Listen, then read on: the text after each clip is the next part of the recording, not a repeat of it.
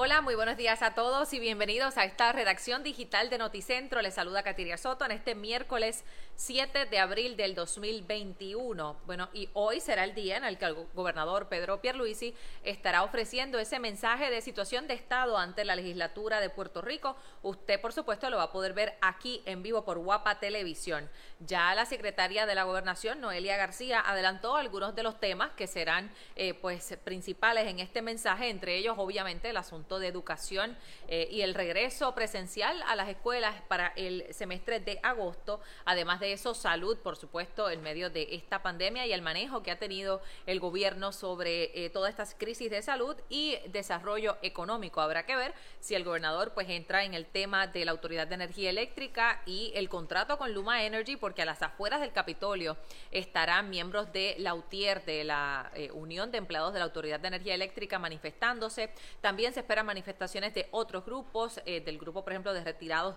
eh, de retiro digno, ya también han anticipado que estarán allí. Veremos finalmente cuántas personas llegan. De hecho, hay algo de lluvia en nuestra zona, veremos si eso se mantiene hasta la tarde y cómo afectará pues la cantidad de personas que se supone que eh, van a llegar hasta allí para manifestarse ante pues este mensaje de Estado que estará ofreciendo el gobernador Pedro Pierluisi, el primero que ofrece en su mandato.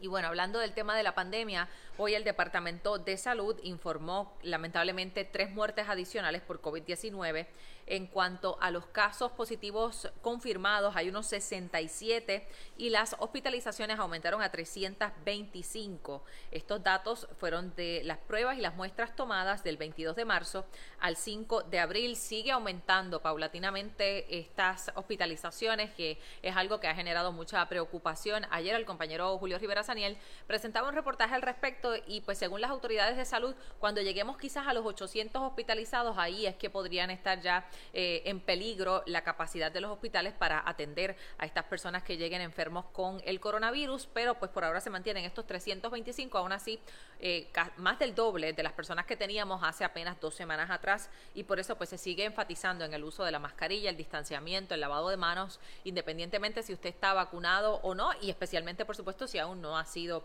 inmunizado con una de estas dosis. De hecho, dentro de las investigaciones que ha estado haciendo el Departamento de Salud de los brotes que se han presentado, identificaron uno en el pueblo de Vega Alta,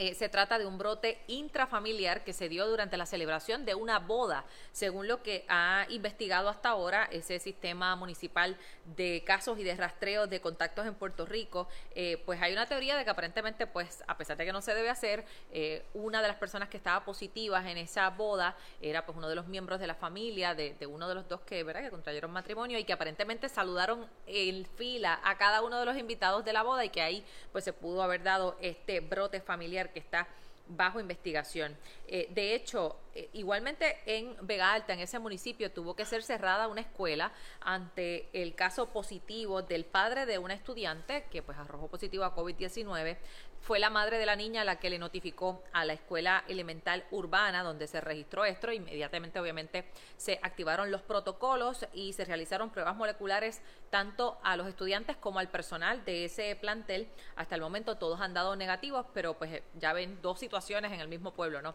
En Vega Alta con todos estos contagios por el coronavirus. Y siguiendo en temas de la pandemia, que obviamente es lo que ha arropado eh, las noticias en gran parte de todo este tiempo, pues bueno, ya la vacuna de Moderna ha sido aprobada para su uso en Europa, así ya eh, lo confirmaron autoridades del Reino Unido, donde van a comenzar a utilizar la vacuna del laboratorio estadounidense Moderna. Igualmente, pues sabemos que en Reino Unido han surgido dudas sobre el uso de la vacuna de AstraZeneca, que había sido eh, suspendido su uso en algunas partes de Europa ante evidencias de que algunas personas estaban desarrollando coágulos sanguíneos y pues esto ha generado preocupación en la comunidad médica en términos de eh, la efectividad de la vacuna. Se habían hecho unos estudios preliminares luego de que salió esta información de estos eh, coágulos sanguíneos que se estaban dando en pacientes que habían sido inmunizados con AstraZeneca, eh, pero se llegó a la conclusión en uno de esos estudios de que el riesgo no era mayor a el beneficio de la vacuna, sin embargo, pues se, sigue estudiando y se sigue evaluando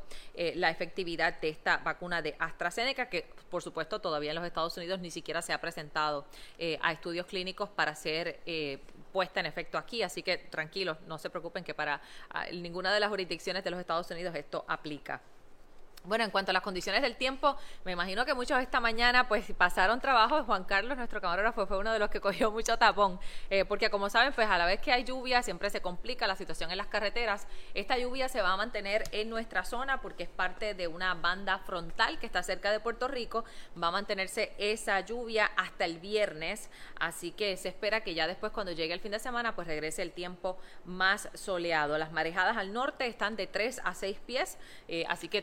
aunque ha mejorado en algo las condiciones del mar, siguen eh, esas advertencias de que usted pues tenga precaución si va a acercarse a estos cuerpos de agua. Así que gracias a todos por siempre estar en sintonía. Yo los espero a las 11 de la mañana ahora en la edición de Noticentro y por supuesto en la edición estelar desde las 4 de la tarde. Recuerden que hoy es ese mensaje de estado de situación del gobernador Pedro Pierluisi, así que los esperamos con una edición extendida de la edición estelar. Que tengan un excelente día.